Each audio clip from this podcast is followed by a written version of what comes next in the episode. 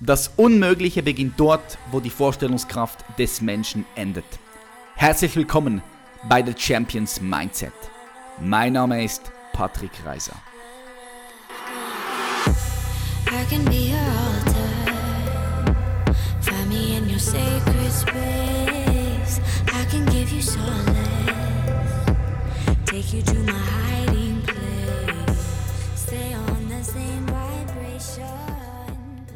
Ich freue mich extrem auf die heutige Folge, denn wir haben den Dr. Daniele Ganser bei uns am Start. Dr. Daniele Ganser ist Schweizer Historiker, Energie- und Friedensforscher. Außerdem ist er Buchautor. Sein aktuelles Buch hat sich über 60.000 Mal verkauft. Es heißt Illegale Kriege. Dr. Daniele Ganser ist Experte, wenn es um verdeckte Kriegsführung und Geheimdienste geht.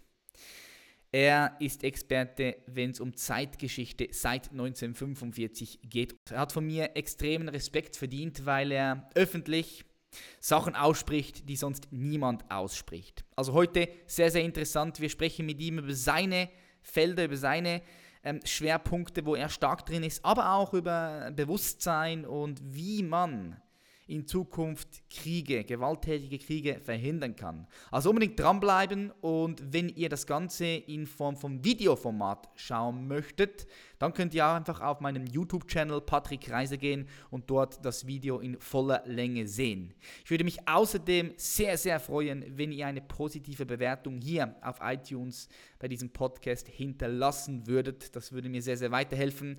Und in Zukunft äh, wird natürlich hier sehr, sehr coolen Content kommen. So, wir gehen direkt rein. Viel Spaß.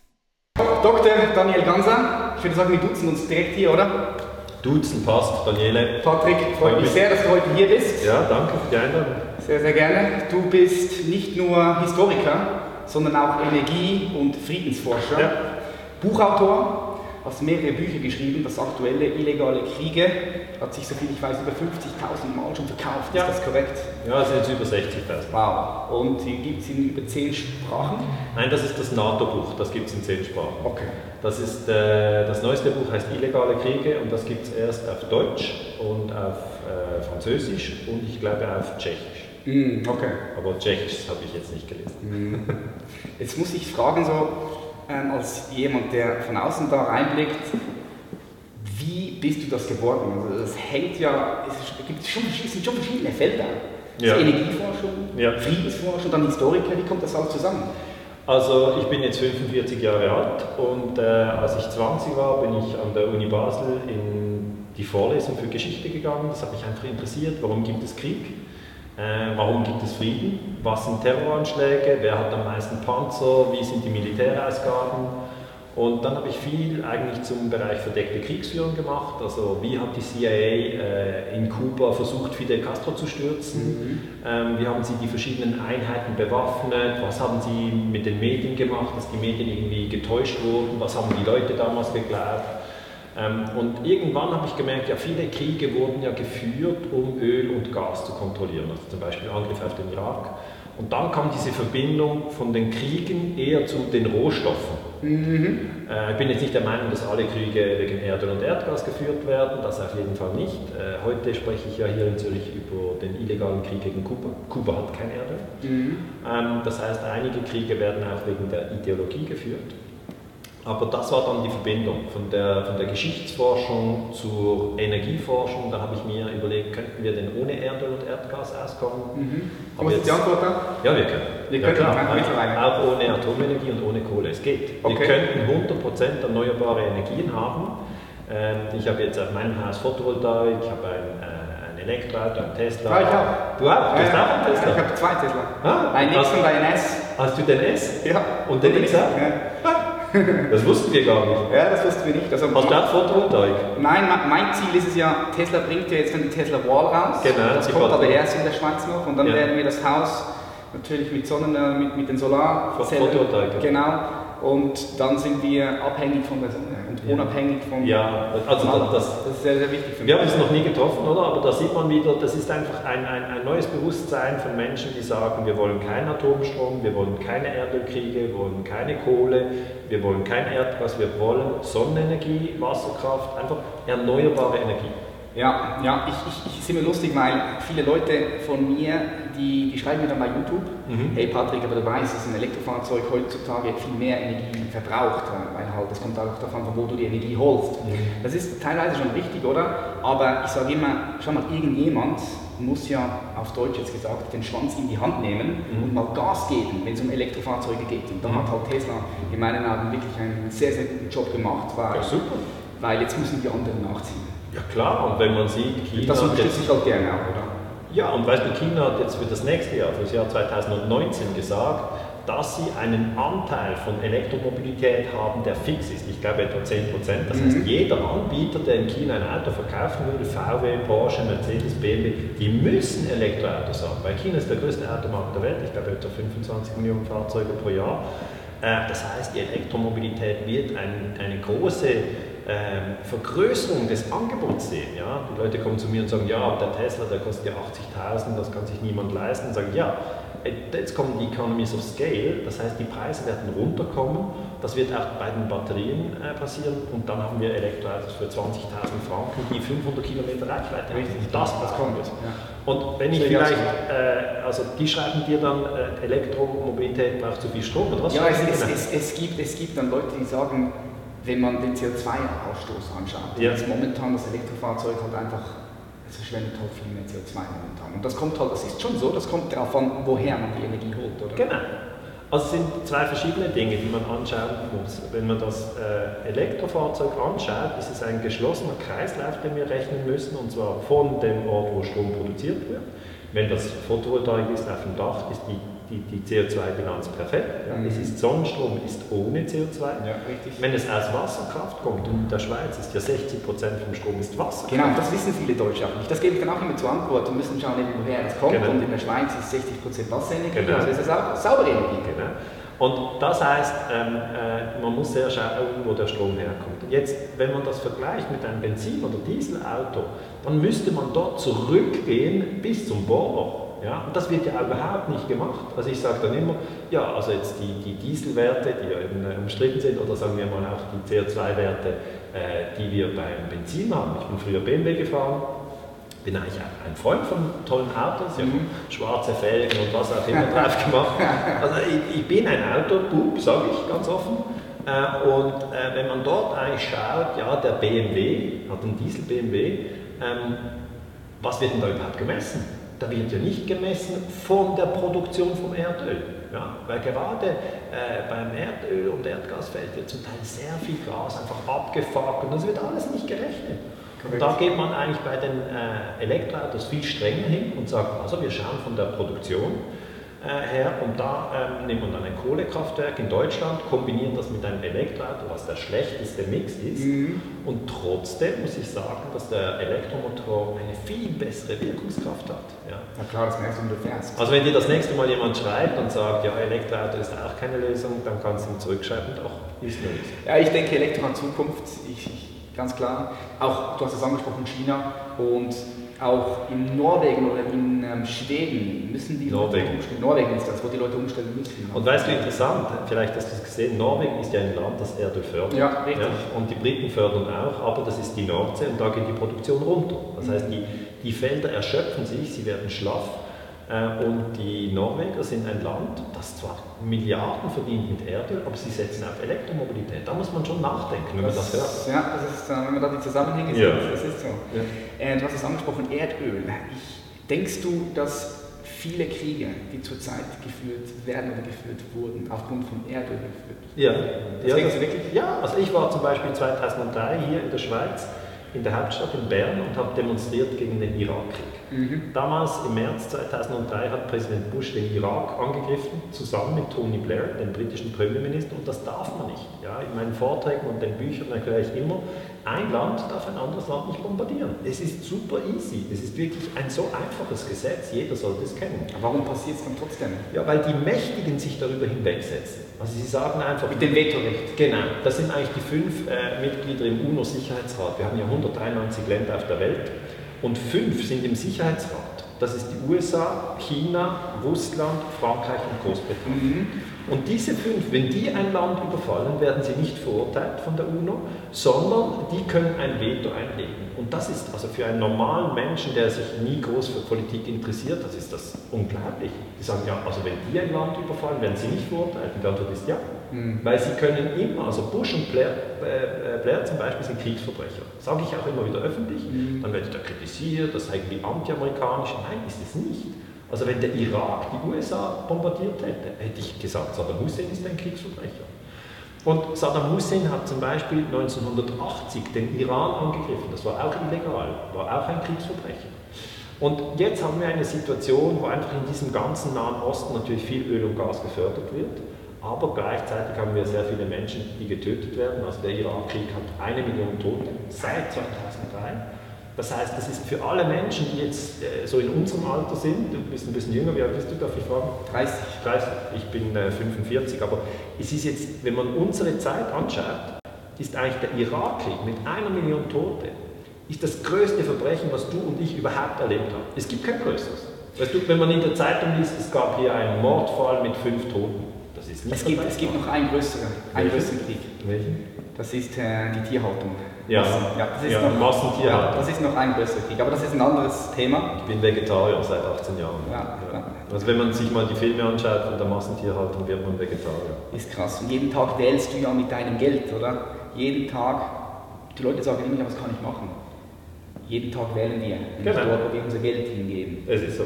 Das ist auch der Grund, warum ich mich vor drei Jahren entschlossen habe, mich vegan zu ernähren, rein pflanzlich. Ja. Und hast du gute Erfahrungen? Sehr, sehr gute Erfahrungen. Also Weil ich, ich höre hör immer wieder von Leuten, die sagen, ja, vegan und so.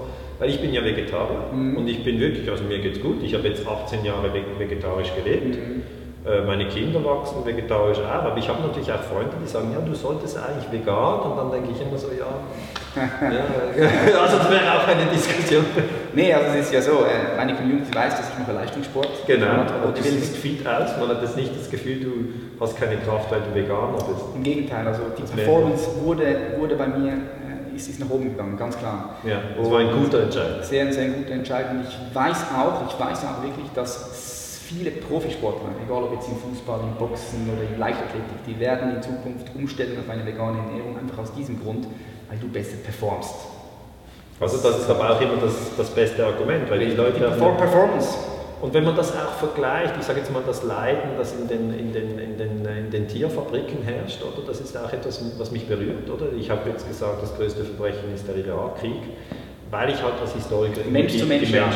Genau. Richtig, richtig. Aber, wenn man das Bewusstsein, Thema, ja. aber wenn man das Bewusstsein erweitert, muss ich wirklich sagen, es tut mir leid, wenn Iraker umgebracht werden, aber es tut mir auch leid, wenn Schweine so eingesperrt werden, dass sie sich nicht drehen können oder wenn, wenn, wenn, wenn Hühner sozusagen mit Antibiotika vollgestopft werden und eigentlich aufeinander rumtrampeln und dann enthaupt. Also das ist einfach kein würdiges Leben. Schrecklich, sehr schrecklich, was da läuft, ja, richtig. Und das sind auch Lebewesen mit Gefühlen. Ja, das wird das jeder zugeben, der einen Hund hat oder eine genau, Katze. Ganz Will ja niemand sagen, mein Hund hat keine Gefühle, richtig. darum schneide ich ihm jetzt die Ohren ab. Also ich meine, hallo. Richtig, aber auch, auch dort wurde ich nenne es jetzt mal Propaganda gemacht hat mit der Milchindustrie, mit der Fleischindustrie. Das ist, in der Schweiz, das ist, das, ein das, Ja, das ist crazy. Also wenn du jetzt mal schauen gehst, auch blick mal zurück, zehn Jahre. Da hat man Werbung gemacht mit, hey, Fleisch ist gesund, du wirst stark. Mhm. Wie auch damals man Werbung gemacht hat, hey, rauch mal eine Zigarette, ist gesund, von Ärzten. Oder? Ja. Da, da sieht man einfach, was für eine Kraft Medien hat. Und Kommunikation. Kommunikation, richtig. Also mein Vater hat es zum Beispiel geglaubt, hat mir immer gesagt, weil ich habe dann gesagt, ich esse kein Fleisch mehr. und er hat immer noch Fleisch gegessen ja. und hat immer gesagt, Junge, äh, also äh, so ein bisschen Fleisch pro Tag, das, das braucht man einfach. Ja, ja, das ist halt bei den Leuten in den Köpfen drin. Und ich habe immer gesagt, wenn du das brauchst, ich brauche das nicht. Und da fand ich es dann auch schön, dass er mich toleriert hat. Und ich habe ihn toleriert. Also ich sage jetzt, ein Veganer und äh, ein Vegetarier und ein Fleischesser sollten idealerweise in meiner Forschung einen schönen Abend zusammen verbringen können. 100% sicher, weil jeder hat seine Einstellung und jeder das muss seine, man akzeptieren. Weil es gibt ja da zum Teil diese Infights, das ist nicht die, gerade friedlich. Die gibt Ich sage immer, man muss immer offen für alles sein, ja. aber man muss auch die Leute tolerieren, die nicht so denken wie du und ja. Genau. Und mein Vater hat seine Meinung nicht geändert. Mhm. Also bis zu seinem Tod, er ist verstorben, hat er Fleisch gegessen, hat daran geglaubt. Ich habe nicht daran geglaubt. Wow, so war die Sache. Mhm.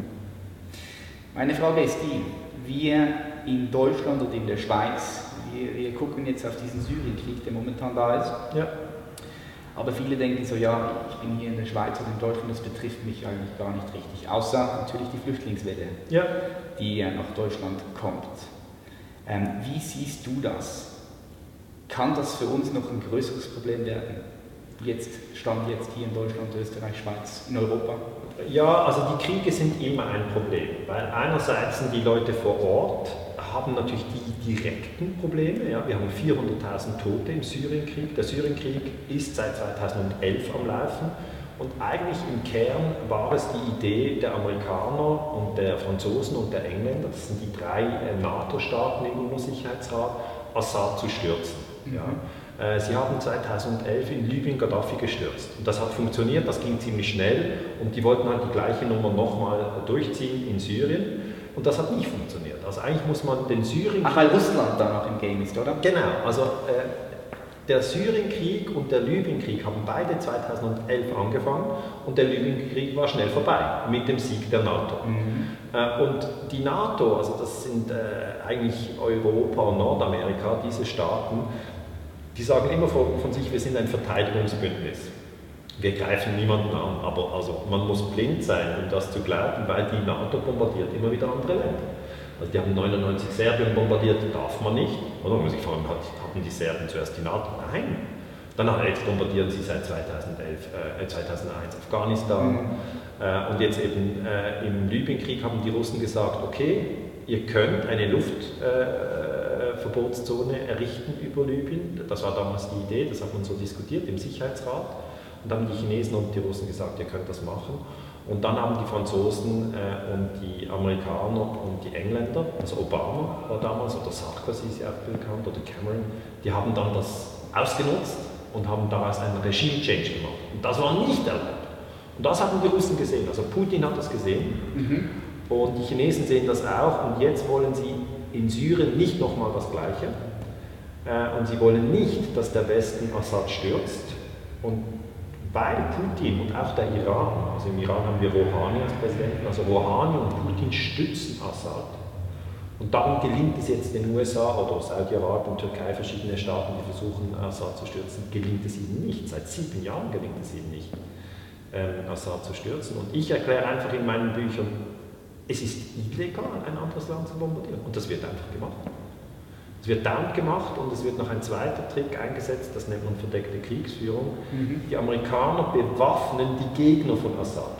Also die CIA, das ist der amerikanische Auslandsgeheimdienst, die haben eine, äh, ein verdecktes äh, Programm gestartet, das heißt Operation Timber Sycamore. Und da hat man einfach mehrere Milliarden Dollar investiert, um alle Gegner von Assad zu töten. Das ist völlig verrückt. Und dann sagen sie, ah, das sind Rebellen. Das sind aber Terroristen. Ja, so wie damals ja man, man sagt, oder ich, ich, ich sage nie, dass ich etwas weiß, ich höre halt einfach nur und ich mache mir auch meine Meinung selber. Aber man sagt ja auch, dass die Amerikaner die Al-Qaida am Ende des Tages bewaffnet hat, oder? Ja klar, oder? aber das war so. Ja. Also 1979 beginnt der Afghanistan-Krieg und dann haben die Amerikaner in Afghanistan die Gegner der Sowjetunion bewaffnet. Das waren also Mujahedin, Gotteskrieger, und die Amerikaner haben einfach gesagt, wir bekommen die schon in den Griff. Also es gab keine echte Freundschaft zwischen den christlichen USA und den radikal fundamentalistischen Muslimen in Afghanistan. Es gab keine Freundschaft zur gleichen Ideologie, sondern sie haben einfach gesagt, wir bewaffnen diese Leute, geben ihnen sogenannte Stinger.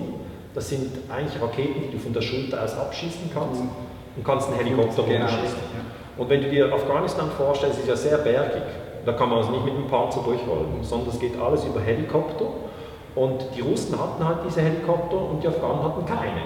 Also waren die, die Russen hatten die Luftüberlegenheit und die Amerikaner haben die militärstrategische Lage analysiert und gesagt, wenn wir die russische Luftüberlegenheit brechen, dann werden die Afghanen gewinnen.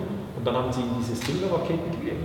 Und Osama Bin Laden wurde direkt in Afghanistan, eben in diesem Al-Qaida-Netzwerk, da, wo er sehr aktiv war, von der CIA unterstützt. Aber das wissen halt viele Leute nicht. Ich denke, Osama Bin Laden, mit dem hatten sie nie Kontakt. Doch, das war ihr Mann. Ja, das kommt komischerweise auch nie in den Medien, oder? Ja, die Medien. Das ist crazy, das ist crazy. Ich sage immer, jeder bekommt die Medien, die er verdient hat. Ja, ich, ich finde es einfach, einfach total krass. Ich habe das auch mal an einem Vortrag gebracht. Stell dir mal, wenn man jetzt einen normalen Menschen fragt, stell dir mal vor, Stell dir vor, einen rosaroten Elefanten. Dann denkt man an einen rosa-roten Elefanten. Stell dir vor eine Ananas. Stell dir ein Haus vor und stell dir einen Terroristen vor. Und bleib bei diesem Bild. Was sieht man da? Die meisten Leute sehen halt einfach wirklich Männer mit einem Turban und einem Bart. Hast du das in einem Vortrag gesagt, Mann? Ja. Ich habe das auch mal im Vortrag. Ja. Also wir haben beide einen Tesla und wir machen Ja. beide dieses, dieses Beobachten der Bilder. Ja, ich, ich, richtig. Ich, ich, schaue halt, Was sind die Bilder? genau.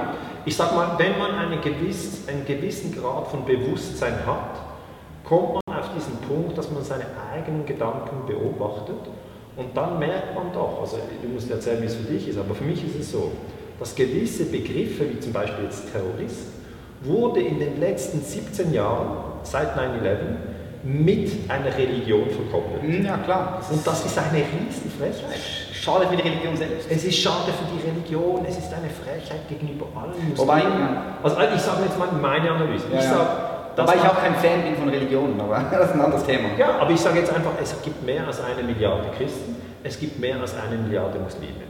Jetzt, als die IRA in Nordirland, das ist die Irish Republican Army, sich gewehrt hat gegen die Briten, die Protestanten, die in Nordirland äh, ja, Besetzung in Nordirland gemacht haben, haben sich die katholischen äh, Iren in die Luft gesprengt ja, und haben auch die Engländer in die Luft gesprengt und erschossen. Das ist Terrorismus, Ja. also IRA. Damals hat niemand gesagt, weil die IRA katholisch-christlich ist, sind alle Christen Terroristen. Das hat niemand gesagt. Man hat einfach gesagt, im Christentum gibt es eine kleine Gruppe, die setzt Gewalt ein. Also eine kleine Gruppe. Je nachdem, wer man alles dazu zählt. Mhm. So immer eine Minderheit. Jetzt haben wir natürlich im Islam militante Gruppen. Ob, aber die Frechheit, die in unseren Medien, wenn wir über Medien sprechen, ist, dass man eigentlich eine Art Sippenhaft einführt und alle Muslime, und ich habe mit Muslimen gesprochen, ich bin ja selber nicht Muslim, ich bin in einem christlichen Elternhaus groß geworden, dass die Muslime sich wirklich abgewertet fühlen, Klar. Und zwar schon 17 Jahre. Mhm. Und da denke ich, wäre eben der Moment jetzt zu sagen, auch äh, von unserer Seite, sorry, tut uns leid, dass wir das so lange to toleriert haben, erstens. Zweitens, wir wollen das nicht mehr. Hört mal auf mit diesem ganzen Terrormüll. Es gibt Gewaltprobleme, aber die sind ein bisschen komplexer als nur, die Muslime sind böse. Klar, das Thema wird natürlich auch hochgebauscht. Immer wieder. Und ich habe halt auch äh, wirklich mich dann persönlichen Gesprächen mit Muslimen darüber äh, unterhalten und gesagt, ja, wie fühlst du dich dabei? Und sie haben einfach gesagt, ich fühle mich schlecht dabei. Ich, ich, ich habe selber ein ganz, ich fühle ein, eine Abwertung.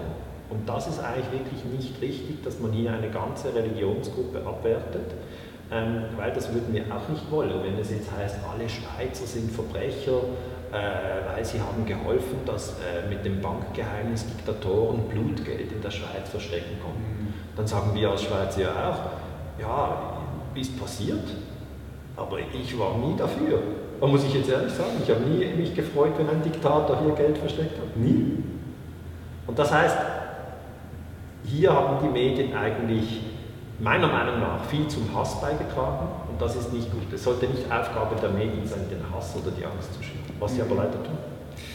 Ja, ich, ich selbst ich konsumiere keine Medien mehr. Schon seit über vier Jahren konsumiere ich keine Mainstream-Medien. Keine neue Zürcher Zeitung. Nee, ich gucke keinen Fernseher, ich lese keine Zeitung. Hast du gar keinen Fernseher mehr zu Hause? Nee, Fernseher habe ich noch zu Hause, doch. Ich Äh, schaue den Champions League. Schaust ja. du Sport? Nein? auch nicht mehr. Sport nicht. Also ich habe sehr, sehr gerne Fußball gespielt und habe sehr gerne geschaut, aber ich komme einfach nicht mehr dazu. Okay. Was ich ab und zu schaue, sind Dokumentationen auf Netflix. Netflix finde ich, finde ich stark, Ja. weil ähm, ich finde, Netflix bringt so den Puls von der Zeit Ja.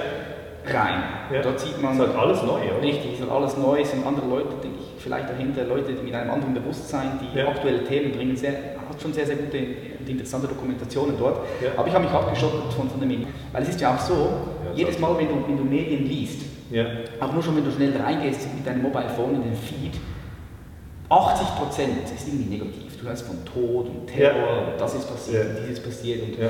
Und 20% ist Sex. und 20 genau, 20 ist Sex. Und es ist halt einfach so, ich sage auch immer meinen Leuten, das wäre so wie wenn Leute bei dir äh, vorbeilaufen und jeder schmeißt etwas in deinen Kopf rein, obwohl du das gar nicht willst. Ja, aber so ist es. Ja, genau so ist es. Das ist das, ist, das, ist das unbewusste Medien, das un- unbewusste Medienkonsumieren. Genau. Oder unbewusst, das ist das, Genau. das, ist das richtige Wort. Unbewusste Medienkonsum.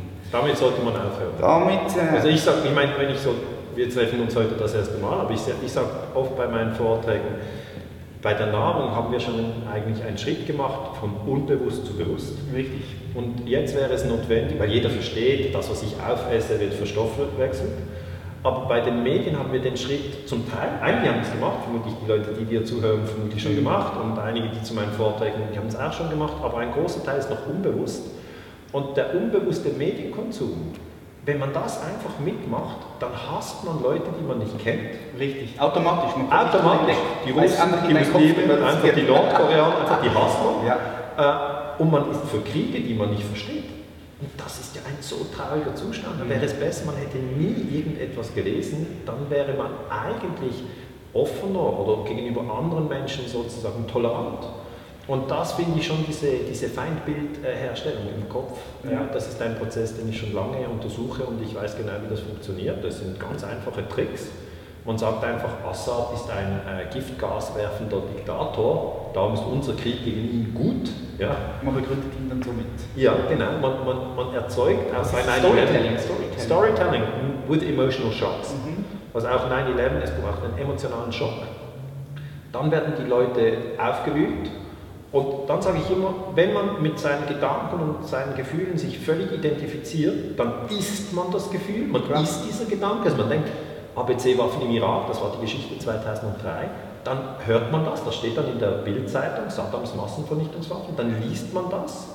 Und wenn man jetzt nicht wach ist, dann glaubt man das.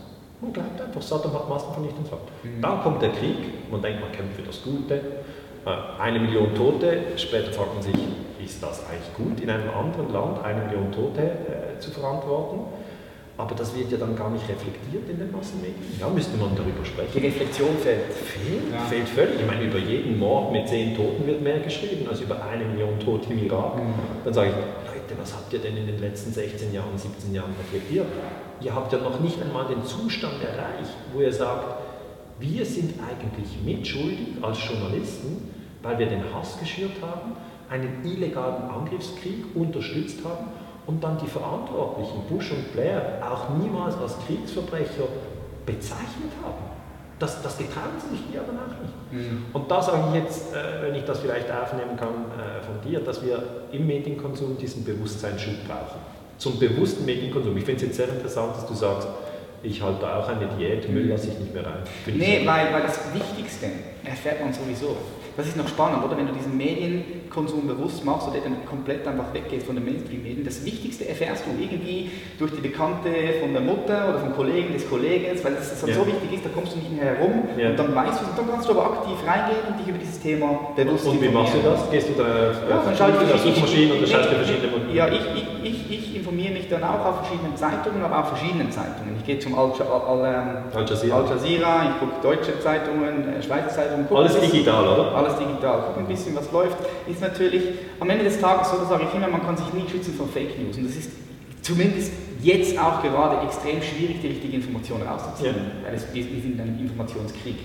Ist so. Haben wir das Wort Krieg wieder im Game. Information Warfare. Ja, genau. So und, ist es. Und, und was empfiehlst dann du so den Leuten, wie man sich informieren kann, ja. aber trotzdem ja, versucht, unbeeinflusst von irgendjemandem oder irgendetwas zu sein. Einfach unbewusst ja. konsumieren, äh, konsumieren, bewusst. Also ich empfehle, das ist jetzt ziemlich lustig, eigentlich das, was du machst. Okay. Ähm, erstens sollte man viel weniger konsumieren, also fasten, mhm. Medienfasten. 100%. Digitale Timeouts, okay. Offline ist the new luxury. Offline ist das neue Bio. Mhm. Das heißt, diese Idee. Von, zum ersten Mal. Also einfach immer diese Push-Nachrichten auf dem Smartphone abstellen. 100%. Und immer, oder Zeitung, gedruckte Zeitung abonnieren, aufhören. Mhm. Das Zeugs, das rumliegt im Zug gratis, nicht anhören. Mhm. Einfach don't do it. Das ist also eine gewisse Abstinenz. Das muss man auch üben, ja, weil Klar. es gibt so eine, eine, eine Art Sucht. Dass man es sagt, gibt Dopaminausstoß. Genau. Sagt, ah, ja. Dopaminausstoß. Genau. Es ist wie wenn man ein Mail abschickt, dann macht und dann gibt es einen Kick. Oder okay, ich habe einen Like mehr bei Facebook oder Instagram oder was Und da muss man sozusagen wirklich weniger, weniger, weniger. Ich sage mal als, als, als Test soll man einfach einen Monat überhaupt nichts. Mhm. Einfach mal schauen, ob man es überhaupt aushält mhm. und wie es einem dabei geht. Mhm. Weil äh, gewisse Leute kommen zu mir und sagen, Herr Ganz, Sie haben viel zu Medien gearbeitet, ähm, ich, ich ziehe mir super viel Medien rein und es geht mir schlecht. Ja, ich fühle mich kraftlos, ich fühle mich traurig, ich fühle mich deprimiert keinen Bock auf die Woche, ich habe keinen Bock auf gar nichts. Ich lebe eigentlich nur auf die nächsten Ferien hin. Dann sage ich, für Sie wäre eine neue Mediendiät wichtig. Ja? Wenn Sie am Morgen aufstehen mit einem Radiowecker und da kommen die Nachrichten, dann heißt das Schlimmste, dann da fängt es um 7 Uhr oder 6 Uhr, weiß nicht, wenn man halt aufsteht, kommen gerade die Nachrichten, heißt in Afghanistan hat ein Selbstmordattentäter und dann, okay, guten Morgen. Vor allem die Hirnwellen sind dann noch auf Täter gestellt. Genau. Wo man es unbewusst. Unbewusste. Programmierung. Ja, das ist sehr gefährlich. Just don't do it. Ja. Das Zweite ist, dass diese gleichen Menschen dann beim Mittagessen, weil sie alleine essen, daneben eine Zeitung durchblättern und da gibt es dann ein Kind mit, mit, mit, mit Sauerstoffmaske aus Syrien und oben dran steht, Giftgasdiktator hat Kinder getötet. Ja, bon Appetit, oder? Und dann abends, wenn sie nach Hause kommen, haben sie um 8 Uhr oder um halb 8 die Nachrichten und dort heißt es der böse Putin, der böse Russe. Und da sind viele ja schon angetrunken, sind auch nicht sehr wach. Ja? Und dann zur Erholung am Sonntag Am Abend noch ein. Tatort mit einer Wasserleitung. Ja. Und da sage ich, ja gut, wenn man dieses Medienverhalten hat, wird man die Lebensfreude verlieren. Ja, 100%. Genau, und darum ist dieser erste ganz, ganz wichtige Grundsatz ist eigentlich Abstinenz, Diät, wie man es nennen will, das, was du schon machst. Der zweite Schritt ist wirklich aktive Re- Recherche. Das heißt, nicht warten, bis ein Thema einem serviert wird, sondern selber sich überlegen, was interessiert mich. Und zum Beispiel, äh, wir haben jetzt über Elektromobilität gesprochen. Jetzt, wenn das jemand anschaut, kann er sagen, ja, der Patrick und der Daniele, die sagen, die haben beide einen Tesla. Ist ja klar, dass sie Elektromobilität toll finden. Aber vielleicht stimmt das ja gar nicht. Vielleicht ist ein kleiner sparsamer Diesel viel besser. Ich schaue mir mal die CO2-Werte an. Also die aktive Recherche beginnt mit dem eigenen Interesse. Proaktiv. Proaktiv. Man sagt, das interessiert mich. Und dann sage ich immer, aber dann nehmt euch zwei Stunden. Man kann nicht in fünf Minuten etwas recherchieren. So geht das nicht. Sondern man geht rein und ich mache jetzt das auf Google so, dann gebe ich Elektromobilität ein und CO2-Wert. Es kommt ganz entscheidend darauf an, dass man die richtigen Stichworte hat. Und es ist mir eigentlich völlig egal, was die Leute interessiert, sondern sie müssen selber wissen, was sie interessiert. Vielleicht interessiert sie Meditation, vielleicht interessiert sie Formel 1, Ferrari, äh, Mercedes, vielleicht in- interessiert sie ähm, äh, Bayern oder, oder Real Madrid. Mir ist das völlig egal. Aber einfach, dass man das eigene Interesse erkennt und dann eine Aktivrecherche macht. Wenn man das im Übrigen kombiniert mit einer Mediendiät, dann hat man viel mehr Power. Oder? Man ist nicht so ausgelatscht mit zu viel im Kopf, sondern Klar, weil man einfach diese ganze Negativität nicht im Kopf genau, die hat man nicht. Ja, es ist noch lustig, ich habe mich nämlich, ich habe mich mal gefragt, warum ist dann zu 80% in den Medien spricht man immer von Negativität? Warum? Warum ist das so? Und ich bin dann auf den Entschluss gekommen, die Leute interessieren sich ja viel mehr für, was ist jetzt gerade passiert oder, oder, oder die negativen Dinge. Die Leute, sind wir ehrlich, die Leute sind, interessieren sich mehr, ah, da ist jetzt Terror, anstatt irgendetwas Gutes. Ja. Siehst du das nicht so? Ja, es ist doch so. Also wenn jetzt heute ist ja hier in Zürich, es sind mehrere Kinder auf die Welt gekommen. Mhm. Mehrere. Das ist also ein Wunder. Also niemand kann ein Kind äh, herstellen, oder? Das ist, das ist ein Wunder. Also das wäre x gute Nachrichten wert, aber das interessiert nur die Familie. Der Vater ist sehr aufgeregt, die Mutter ist sehr aufgeregt und die, die Großmutter und der Großvater aber, und der Bruder. Aber sonst ist das keine News. Wenn aber ein Kind überfahren wird, oder? Ist das Dann News? Dann sage ich immer, wie ist denn da der Fokus? Wir interessieren uns für die Überfahrenen, aber nicht für die Neugeborenen. Also das stimmt, was Die Leute sagst. sind negativ fokussiert, aber ich glaube, das liegt im Menschen selbst aufgrund der Vergangenheit, weil früher war das extrem wichtig, diese Neugier auf, auf negative Dinge. Also hat dann- überlebenswichtig, Genau, ja. das hat überlebenswichtig, oder? Genau. Wenn es zum Beispiel geheißen hat, hey, äh, der Typ da, der ist vom Säbelzahntiger überfallen worden, dann Ja. hat man das erzählt und man war, ja, das war wichtig, dass man diese negative Nachricht Genau, aber es gibt keine Silberzahnttiger mehr. Richtig, genau. Das ist die heißt- wichtige Ja, Durchsage. richtig, ganz genau. Das heißt, unser Gehirn hat sich eigentlich noch nicht angepasst, sondern lebt immer noch Ja. irgendwie 10.000 Jahre zurück.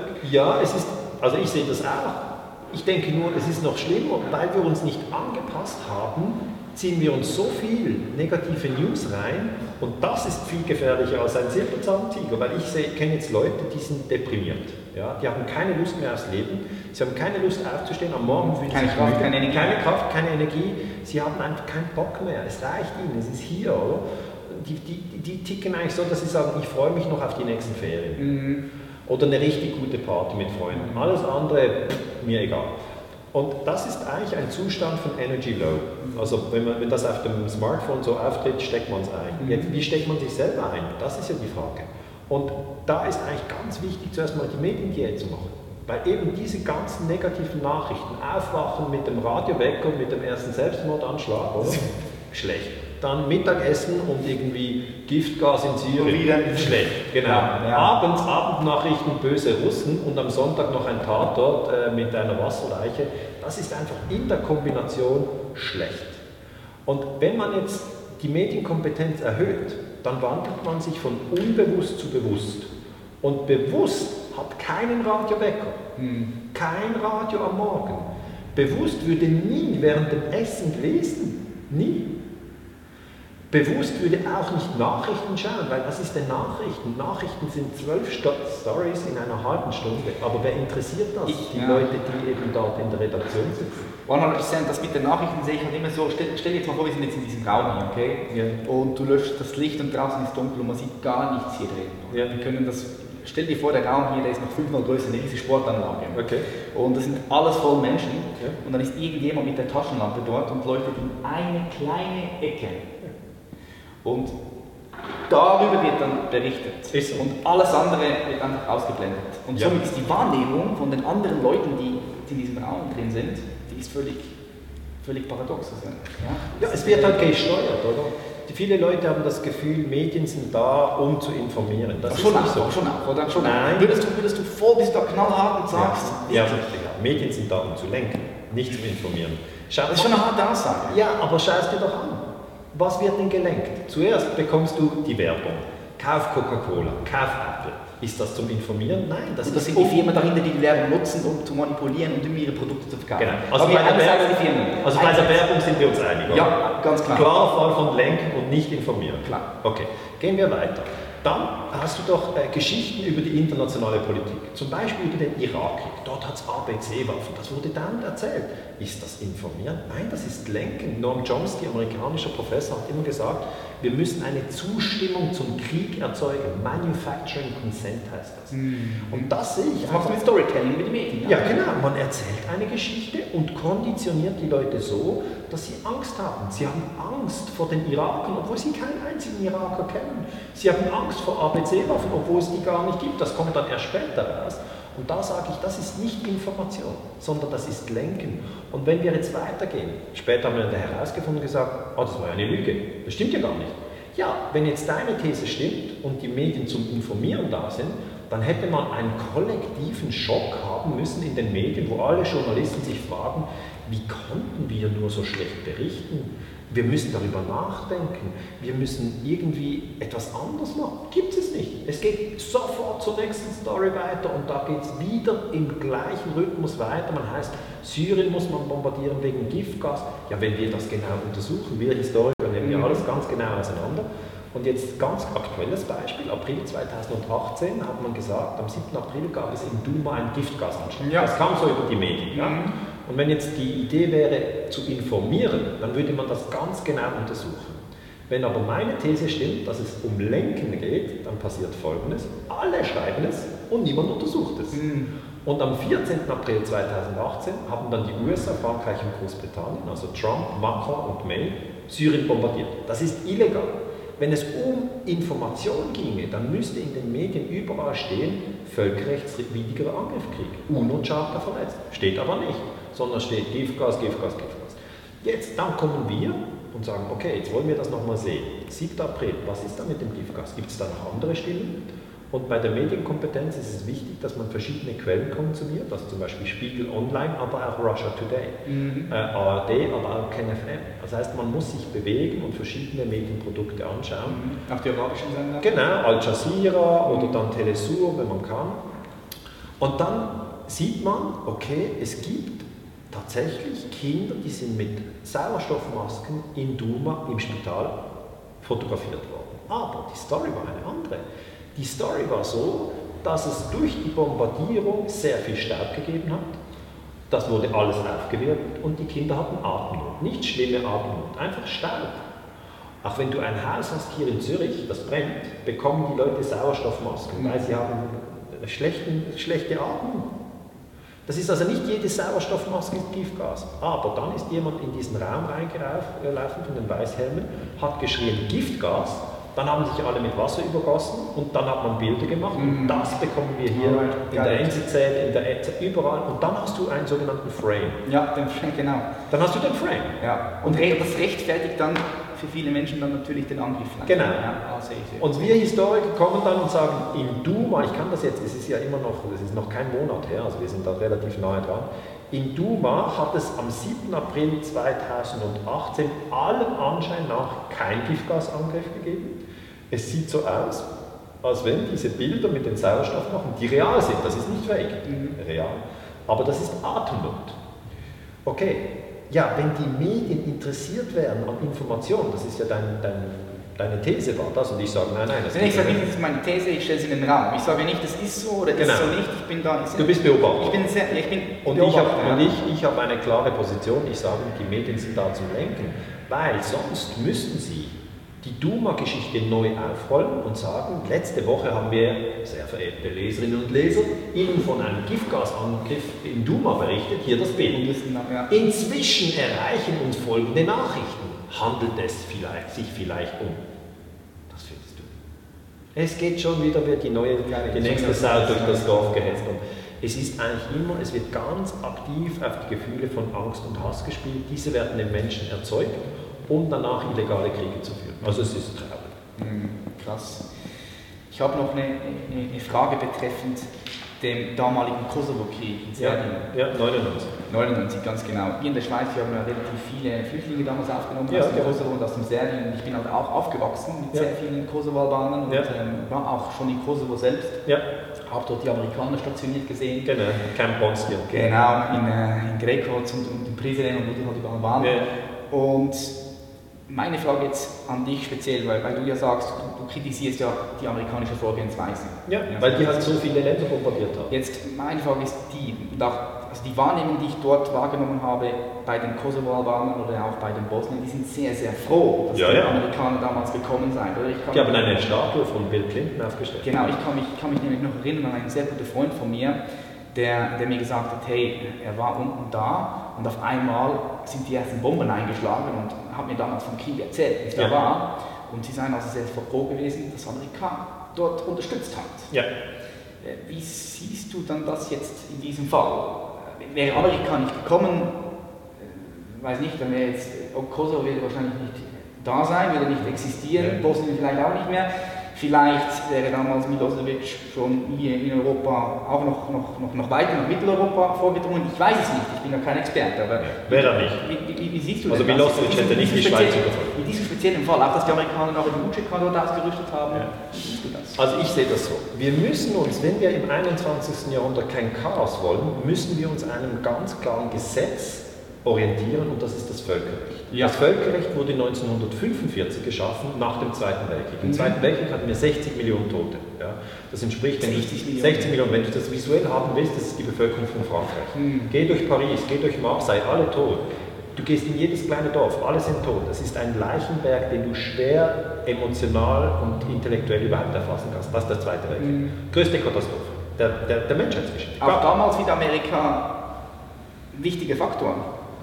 Ja, also wir können schon die Rolle der USA im Zweiten Weltkrieg, aber das ist ein größeres Kapitel. Okay, okay.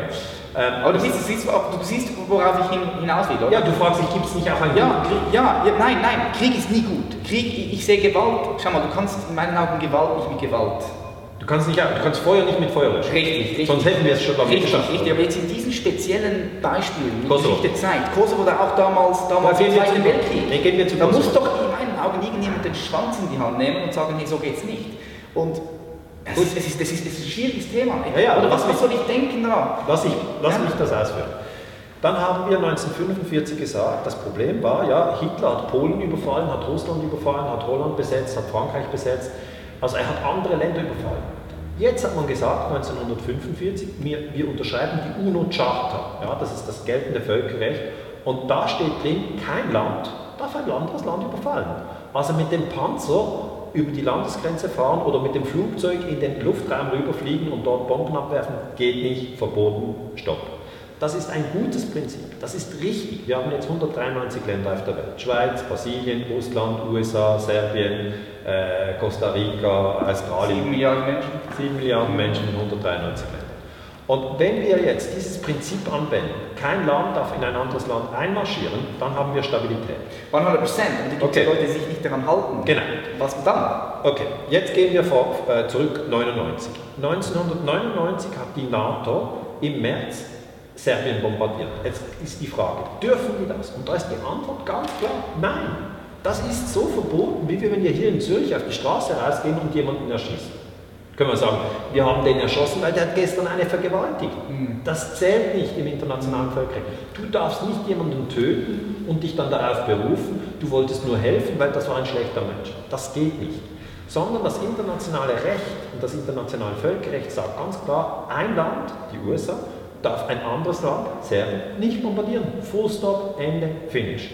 Jetzt kommen wir in die nächste Ebene rein. Wenn du das sagst, okay, das verstehe ich, dann siehst du doch trotzdem gab es Spannungen zwischen den Serben einerseits und den Kosovo-Albanern andererseits, weil das sind ja auch zwei verschiedene religiöse Gruppen. Ja, ganz andere, ganz andere Geschichtlich, Geschichte, kulturell. alles. Okay. Die Serben sind orthodoxe Christen. Richtig. Die äh, Kosovo-Albaner sind Muslime. Okay? Das heißt, zwei Gruppen. Jetzt zwischen diesen zwei Gruppen gab es Gewalt, da hast du recht. Zwischen diesen zwei Gruppen gab es, gab es Tote, da hast du auch recht.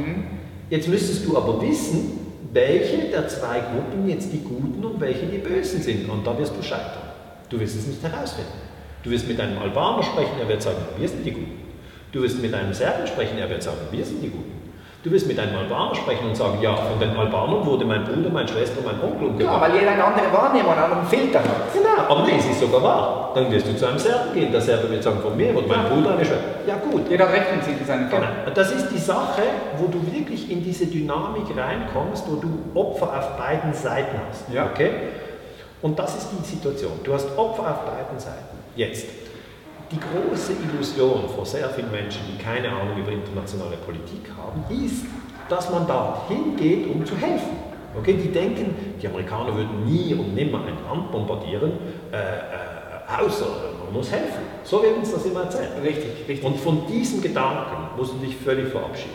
Ja? Man hat Vietnam mit Napalm bombardiert, nicht um zu helfen, sondern um das zu entlauben, weil wenn es kein Laub hat, kannst du die anderen besser sehen und kannst sie direkt erschießen. Also mit helfen hat das nichts zu tun. Drei Millionen Tote in Vietnam. Wir hatten Chile, hat man die Regierung gestürzt. Das war die gewählte Regierung von Allende, die hat man 73 gestürzt. Das CIA hat das gemacht. Ist das helfen? Nein, das ist einfach kriminell.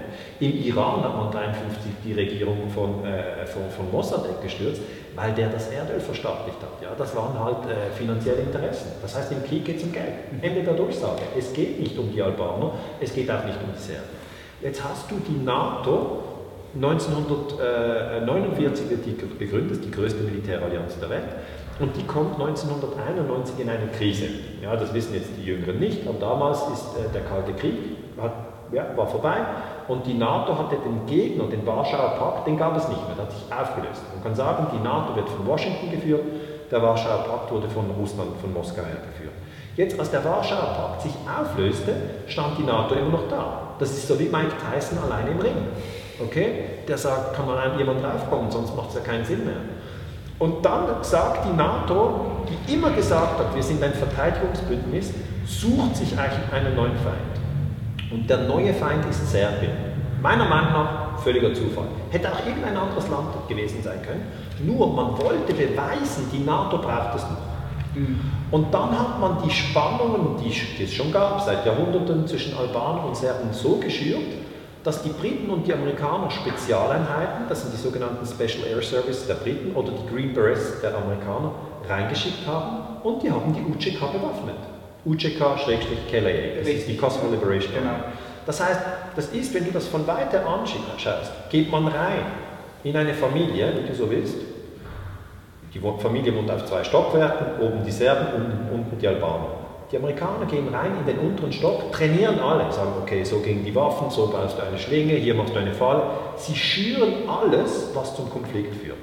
Dann, wenn die sich richtig gegenseitig umbringen, gehst du rein und sagst, hallo, ich bin die Feuerwehr, wir übernehmen das Haus. Und dann Ja, das du das Haus ab und baust dort ein Militärstützpunkt, Bonstil. Und zu Hause noch erzählst du natürlich den Leuten, wo natürlich dann sie auch geostrategisch sehr gut ja, aufgestellt klar. Das war früher ein kommunistisches Land, Jugoslawien. Okay. Das heißt, Ich sehe das. du darfst dich nie reinziehen lassen auf eine Seite. sondern du musst es nüchtern betrachten und sagen, hat denn Serbien die USA bombardiert? Nein. Haben denn die USA Serbien bombardiert? Ja. Warum bin ich denn der Meinung, die Serben sind die Bösen? Ja, weil ich die Medien so konsumiert habe, wie ich sie konsumiert habe. Mhm. Andere Frage, wie, wie, wie würdest du denn jetzt vorgehen bei diesem Problem in Serbien und in Kosovo, da gibt es Auseinandersetzungen, wie würdest du da gewaltfrei vorgehen? Das ist das, was mich eigentlich interessiert. Was ist dann die Alternative? Oder ja. was ist die Alternative? Ja. Und der zweite Punkt, ja. was können wir machen als Bürger, um eben diese Kriege in gewaltfreie Kriege umzuwandeln? Nennen wir es mal so. Ja, es ist letzten Endes, die Lösung heißt Achtsamkeit. Okay. Achtsamkeit ist eine Technik, die eigentlich bedeutet, dass der Mensch merkt, ich habe einen Körper, aber ich bin kein Körper. Er merkt auch, ich habe einen Verstand, aber ich bin kein Verstand, sondern ich bin eigentlich das Bewusstsein, das den Körper bewegt und das auch sozusagen beobachtet, wie ein Gedanke aufsteigt oder wie ein Gefühl aufsteigt. Und das ist eine so wichtige Einsicht, dass ich das nicht sozusagen ja, zu wenig betonen kann. 100 Prozent, das ist mein Spezialgebiet. Du siehst das auch so. Das ist mein Spezialgebiet. Das ist die innere Achtsamkeit und das sage ich, ist die Lösung für, für Krieg und Frieden. Richtig, sehe ich auch so, aber das ist ein Prozess, der eingeleitet wird. Das heißt, in meinen Augen müsste man das schon in den Schulen einführen, genau. solche Themen, und das, wieder, das sind wir wieder beim Schulbildungs... Ja. Ähm, aber wenn man es in der Schule nicht gehabt hat, kann man es auch mit 30 lernen. Richtig. Man kann es mit 40 lernen, mit 50, mit 10. Es ist kann man, immer, kann man immer lernen, richtig. Aber jetzt in so einer Krise, genau. es kracht jetzt. Ja Blut auf der Straße. Richtig, Blut auf der Straße. Was ist da die Lösung? Immer deeskalieren. Du kannst immer deeskalieren. Also ich, ich sage jetzt, wir, wir müssen gar nicht nach Serbien. Nimm eine Schulklasse. Mhm. In einer Schulklasse ähm, gab es eine Vergewaltigung, zum Beispiel. Und dann zwei Gruppen. Die, die, die, die, die Frau, die vergewaltigt hat, einen Bruder. Und der Bruder hat dann einer aus der Gruppe, nehmen wir eine Massenvergewaltigung, erschossen. Okay, das ist der Konflikt. Das ist schon mal komplex genug. Okay? Und real, das gibt es, das ist nicht irgendwie erfunden. Ja, das gibt es vielleicht jetzt nicht gerade in Zürich jeden Tag, aber das gibt es in Mexiko sicher jeden Tag und da gibt es also genügend Beispiele. Mhm. Okay, jetzt könnte man entweder den Konflikt anheizen und sagen, zwei Gruppen, Gruppe äh, vergewaltigtes Mädchen und Gruppe äh, Vergewaltigung und wir entscheiden uns für eine Gruppe, sagen wir für die Mädchengruppe, weil da hat es angefangen, und wir bewaffnen die und die sollen einfach alle anderen auslöschen. Das ist der erste Ansatz, den man immer wieder bei den Menschen findet, mhm. dass sie sagen, ich schlage mich auf die richtige Seite und die anderen bringen wir alle um. Das Problem, das du dann hast, ist, dass du gegen deine eigenen Regeln verstößt. Du sagst, ich habe jetzt zehn Leute erschossen, fragt dich dein Kollege. Es geht immer weiter und weiter und weiter. Endlos. Ja. Warum hast du zehn Leute erschossen? Ja, weil ein Mädchen vergewaltigt wurde und ich bin gegen Gewalt. Mhm. Und dann sagen, kann ich das nochmal hören? Du hast zehn Leute erschossen und du bist gegen Gewalt. Und dann wird der Mensch, ohne, wenn er unbewusst ist, unbewusst, mhm. wird er sagen, ja klar, das ist völlig kohärent. Und dann wird man ihn im Bewusstsein anheben und sagen, beobachte mal deine eigenen Gedanken. Mhm. Du glaubst, das Richtige zu tun. Aber wenn du doch jetzt siehst, hast du zehn Leute, das war ja nie dein Plan im Leben, zehn Leute. Sag ich, das war nie mein Plan, ich habe nur reagiert, weil das war nicht richtig. Zwanghaft reagiert. Genau. Ohne Bewusstsein. Ohne Bewusstsein. Und jetzt sagen wir so, okay, dann geht das nicht. Zweite Sache. Wir gehen in diese, in diese Situation ein, wo du die zwei Lager hast. Und dann ist das Erste, dass du eigentlich den Schmerz, den jede Gruppe hat, hören musst. Okay? Das heißt, das Mädchen muss sprechen, es muss die Vergewaltigung schildern. Die Leute, die beteiligt waren, müssen genannt sein. Alle. Es muss transparent, es muss Licht in den Raum. Das sieht hässlich aus. Ja, du siehst dann den Mord. Es muss Bilder hin. Ja? Wer hat denn den anderen dann enthält? Es muss alles rein, aber es muss in einem, in einem Achtsamkeitsprozess sein. Das heißt, dass alle sich einig sind und sagen, wir wollen jetzt nicht uns danach auslöschen, sondern wir wollen lernen. Mhm. Und dann werden alle erklären, was passiert ist. Sie werden halt sagen, ich hatte ein sehr starkes Gefühl von Hass. Oder ich hatte ein sehr starkes Gefühl von Angst. Und ich hatte dann die Idee, den anderen zu erschießen, weil er hat ja angefangen. Und so geht das weiter. Mhm. Und dann, wenn das aber in einem Bewusstseinsraum artikuliert wird, passiert etwas. Ja, es kommt nochmal neue Angst, es kommt nochmal Hass rauf, es wird vielleicht Leute geben, die aufstehen und sagen, den Scheiß mache ich nicht mehr mit, gebt mir eine Kalaschnikow. Oder immer, die immer dann suchen, die Dinge gewaltsam zu ja, ändern. Weil sie zwanghaft emotional reagieren. Genau. Wenn aber ein guter, ähm, sage ich mal, Mediator, das ist ja ein Mediator, das ist ein Vermittler, im Raum ist, wird er immer wieder die Leute beruhigen und sagen, so, wenn jetzt alle einfach zu viel Dampf haben und nicht mehr können, dann macht 50 Liegestützen. Macht sie. Ja, macht sie. Mhm. Reagiert euch ab oder macht das Fenster auf und schreit raus, ich hasse euch alle, macht es. Aber wendet es nicht auf jemand anderen an. Also es geht darum, die Energien zu lenken. Und wenn man die Energien lenkt, ist es in einer Gruppe möglich, die will, sie muss natürlich das Bewusstsein erhöhen. Wenn sie sagen, nein, wir bleiben lieber unbewusst, dann können sie sich endlos abmerken. Es muss einen Bewusstseinssprung in der Menschheit geben. Genau. Sowieso, sonst löschen genau. wir uns sowieso selbst aus. Aber genau. das ist glaube ein anderes Thema. Aber das ist möglich. Ist, ist, ist, ich, sehe, ich sehe das absolut, dass das möglich ist, aber ich sehe halt eben leider auch, ich bin auch Realist, ich bin Optimist, ja. ich war auch Realist, dass das sehr, sehr schwierig ist. Aber es muss jemand anfangen. Ja, also es ist schwierig und einfach. Ja. Also ich sage mal, wenn man unbewusst ist, ist es unmöglich. Wenn man bewusst ist, ist es einfach. Weil wenn man bewusst ist, will man gar niemanden mehr töten. Wie ich spreche davon, die Leute bewusst zu machen. Weißt, das ist ja das Schwierige daran. Oder du, du bist jetzt bewusst. Ja. Oder es gibt halt Leute, die wirklich noch sehr unbewusst sind, sich identifizieren mit ihrem Körper, mit ihrem Gefühl, sich identifizieren mit Nationen, ja. sich identifizieren mit irgendetwas. Ja. Das ist der Verstand, der dort anhaftet. Und dort muss man ansetzen, halt auch vor allem auch in der Bildung bei jungen Leuten. Ich sage immer, die Menschen werden diesen Sprung dann machen, wenn das Leiden entweder sehr Zu stark zunimmt, ja, oder wenn sie selber das wollen. Es ist eine Luxussituation, wenn man sagt, ich leide gerade nicht, aber ich habe Bock auf einen Bewusstseinssprung. Mhm. Zum Beispiel, kann man ja machen. Richtig. Oder umgekehrt, man sagt, äh, meine Mutter ist gestorben, ich leide, äh, gibt es hier irgendwelche Informationen, die mir weiterhelfen? Ja. Und dann kann man auch einen Bewusstseinssprung Sehe ich genauso, es sind zwei Punkte, richtig. Entweder du, willst, entweder du willst oder du hast so einen krassen Schmerz, dass du automatisch genau. wirst. Und das sagen ganz viele Lehrer, also das ist jetzt nicht von mir, sondern das ist Copy-Paste aus dem Universum übernommen. Ja. Das sagen alle und ich sage einfach, natürlich ist es nicht möglich, zu jemandem hingehen und sagen, du, Heute musst du einen Bewusstseinssprung machen. Wenn der nicht will. Klar, du kannst niemals den Menschen ändern, wenn er nicht Nein, selbst will. Das ich habe seit 18 Jahren eine Beziehung. Mhm. Ja?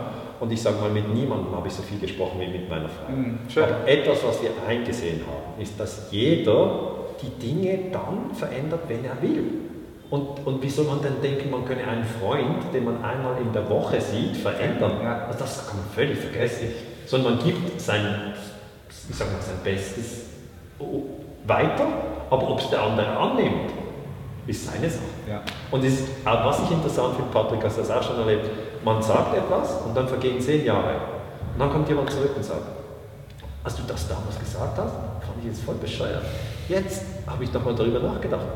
Kannst du mir nochmal den Buchtitel sagen? Ja, klar, klar, eben weil das Bewusstsein halt auch wächst in uns Menschen. Ja, und so ist das alles im Influss. Ja, cool. Ich sehe, sehr, sehr schön. Ich sehe da viele Parallelen. Jetzt habe ich noch zwei Fragen. Ich weiß, wir haben schon fast ein bisschen überzogen, aber zwei Fragen, was mich sehr interessieren würde, ist, äh, wo siehst du deinen Grund, deine Existenz? Also ich möchte einfach die Friedensbewegung stärken. Ja, das ist deine Vision, deine ja, Mission. Das mache ich schon viele Jahre. du existierst. Ja, ja also ich glaube einfach, die Friedensbewegung ist eigentlich groß, im Sinne von, die meisten Menschen sind für den Frieden, mhm. aber sie ist sehr schlecht informiert. Mhm. Das heißt, sie weiß nicht, wie Kriegspropaganda funktioniert, sie weiß nicht, wie die Achtsamkeitstrainings gehen, sie weiß nicht, was die CIA gemacht hat in den letzten Jahren. Wir können schon noch Informationen gebrauchen. Okay. Die zweite Frage, stell dir vor, stell dir ein großes Werbeplakat vor. Mhm. Und äh, du hättest die Möglichkeit, dieses Werbeplakat so zu gestalten, wie du möchtest. Und das Werbeplakat ist überall. Times Square ist hier. Ja. Sehr viele Menschen sind das. Millionen, wenn nicht sogar Milliarden von Menschen sind das, weil es überall da ist. Ja. Was würdest du dort für eine Message haben? Was würde dort draufkommen? Ähm, ich würde da drauf schreiben, beobachte deine Gedanken und Gefühle. Mm, powerful. Ja, das würde ich schreiben. Sehr gut. Zusatzfrage.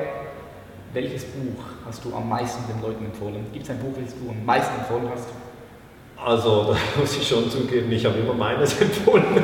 Was wäre also, welches? Illegale Kriege. Illegale Kriege ähm, aber ich muss schon sagen, dass illegale Kriege, ähm, das ist eben das, das 60.000 Mal verkauft wurde, das geht um die äußere Welt. Ja, es geht um den Vietnamkrieg, über Serbien, es geht Irak, es geht um Syrien, es geht über Kuba.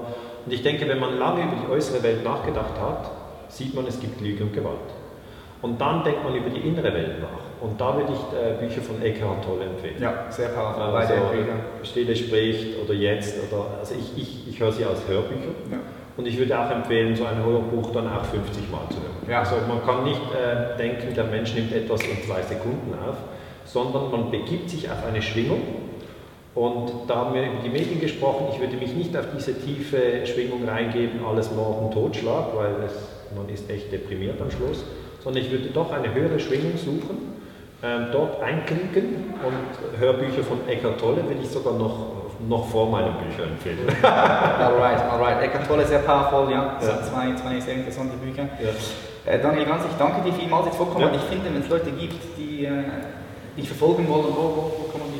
Also ich, ich, ich habe eine Webseite, kann man einfach die Webseite finden, Daniele Ganser. Äh, das sind dann meine Auftritte, wo ich Vorträge mhm. halte. Man findet auf YouTube sehr viele Vorträge von mir. Mhm. Da geht es immer über die internationale Politik, ab 45 mhm. bis heute. Ich bin auf äh, Facebook, ich bin auf Twitter.